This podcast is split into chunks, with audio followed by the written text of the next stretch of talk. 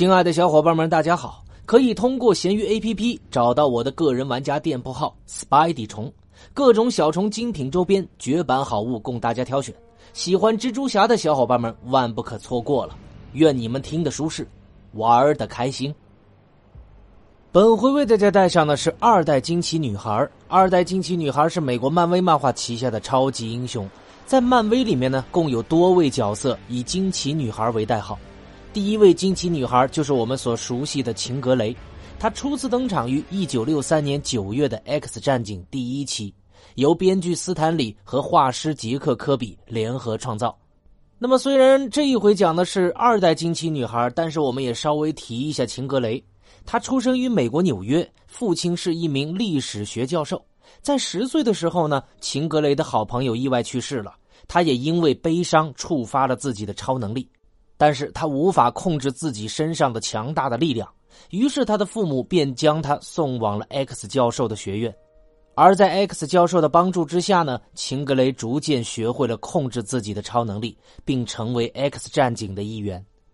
那么，虽然秦格雷呢是第一个惊奇女孩，但是现在代号为凤凰女，也是使用惊奇女孩代号时间最长的一位，还是凤凰之力的宿主之一。那么接下来呢，我们就讲回二代惊奇女孩。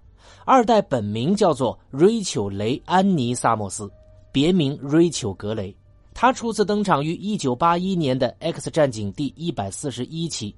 她是斯科特·萨默斯和秦格雷在另一个时间线的女儿，也是 X 战警的成员。那么瑞秋·格雷呢，遗传自母亲强大的心灵感应和心灵触动天赋，属于欧米伽级别的变种人。当瑞秋还是一个孩子的时候，X 战警的基地被联邦军队彻底摧毁，瑞秋则成为了幸存者。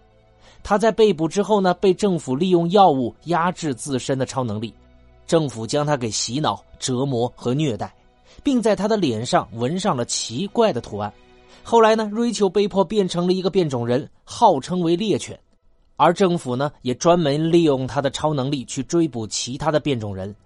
他后来呢，也加入到了 X 战警、海盗巨星者和圣剑等超级英雄团队。那么，有关于他的能力方面，惊奇女孩呢是一名变种人，她拥有非常强大的心灵感应能力，可以阅读目标思想、制造幻象，将自己的想法植入目标的头脑当中，通过心灵攻击致使目标晕倒在地和这个释放心灵能量等等。她也拥有感应运动的超能力。可以让重物浮悬，也可以使自己漂浮并超高速飞行。关于他的各种各样的能力呢，极限我们还是未知的。而且呢，他还可以将自己或他人的思想意识发射到时间流，然后替换或叠加在另外一个时间段，可以是过去，也可以是未来的。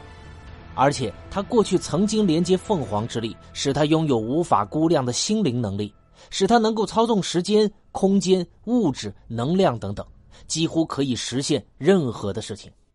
那么，有关于二代惊奇女孩的简介就为小伙伴们带上了。接下来，我们继续漫威 VS DC。那么，接续上一期，这个迪克·佐丹奴啊，曾经写下过这么一句话，他说：“卡麦恩想挖走斯坦里的合作者杰克·科比，借此来击败漫威。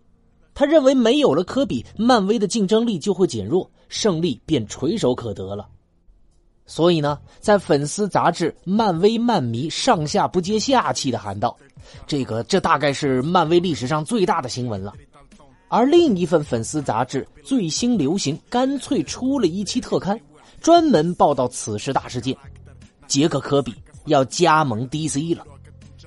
那么，在这一次重大叛变之前呢，科比和 DC 的英凡蒂诺早有渊源，两个人都是业界大咖呀，认识了很多年了。英凡蒂诺的弟弟吉米在二十世纪五十年代还和科比共事过一段时间。一九六七年，英凡蒂诺开始掌管 DC 的时候，科比给他打了电话，恭喜他高升。在二十世纪六十年代末，舍尔曼是科比的私人助手，他就曾经说到过：“卡门恩告诉杰克，无论什么时候，DC 永远有他的席位。”那么，在一九六九年年末呢？英凡蒂诺在加利福尼亚参与制作 DC 的新电视节目《超级朋友》动画片，他给几个月前刚从纽约搬到加州的科比打了个电话，约他共进晚餐。席间呢，两个人聊了聊工作。科比给英凡蒂诺讲了三个相关联的系列故事构思，同时描述了三个封面。这三个故事分别是《永远的人》《新神族》和《奇迹先生》。英凡蒂诺就问了：“嗯，棒极了！漫威什么时候出这几个系列？”科比就说了：“这些是我的个人作品，我不想在漫威出版。要不你出个价？”英凡蒂诺一听，就抓住了机会，很快就起草了一份合约，给科比开了比漫威更高的薪金。合同呢，要求兼写作、绘画于一身的科比每周产出十五页的内容。这个工作量对于其他人来说简直就是天方夜谭呐。但是对于快手科比来说不在话下。英凡蒂诺后来在回顾的时候就写道：“就这么简单。”那么科比呢，没有着急告诉他的合伙人斯坦李，直到一九七零年三月，他才在电话里告诉了斯坦李这一则重量级的消息：他要去《魔鬼竞争者》，也就是漫威漫迷给 DC 起的这个外号，呃，就叫这个《魔鬼竞争者》，他要去那边工作了。斯坦李在感到震惊的同时，又非常的痛心。于是，斯坦李在一九九三年曾经说过：“我曾经揣摩了他离开的原因，我告诉自己，这是因为他不想在署名栏里总是跟在我这个主编后面。呃，斯坦李和吉克·科比创作，我想他要证明没有我，他自己也能独当一面。”但是我没法确认这个理由是不是真的。那么，在过去的一段时间里呢，科比在漫威是越来越不开心，尤其是最新的工作合同更是让情况雪上加霜。他和斯坦李的关系越来越疏远。斯坦李在一开始的时候不过是被科比招来喝去的打杂小子，现在倒成了他的上司。科比认为斯坦利把漫威的成功全部都归于自己。同时呢，公司还刻意拉开科比和作品之间的距离。在一九六八年，科比创作的角色银影侠获得了独立刊，然而在出版的时候，公司却没有让科比起草漫画，反而任命约翰布希马担任此职。科比在一九七一年的时候就曾经说过，在 DC，我至少可以和自己的作品联系在一起。如果我在漫威提出我的新创意，他们就会把创意分配给其他的人创作，这个故事就和我毫无关系了。我从来没有从自己的作品中得到应有的认可。在漫威，漫画中的文字部分大多都是由画师根据剧本完成的。那么，斯坦李在一九七零年九月的牛棚公告中公布了这一职位的变动，并刻意弱化了它的重要程度。现在就是这种情况，我们缺创作者，缺劳动力，还时不时的饿肚子。但是我们和以前一样渴望工作，斗志昂扬。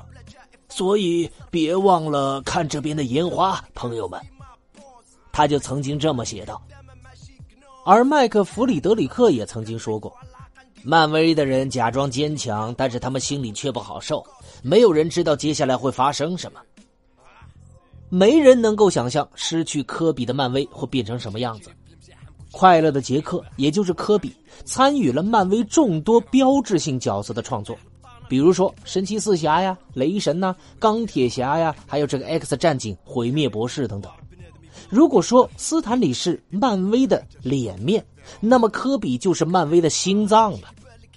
到了一九七零年，科比的名字几乎成了漫威的代名词。然而，他却去了 DC。尽管如此呢，科比到 DC 的时候，并没有受到夹道的欢迎啊。为啥呢？我们下期再说。我是老莫，我们下回再见，大家拜拜喽。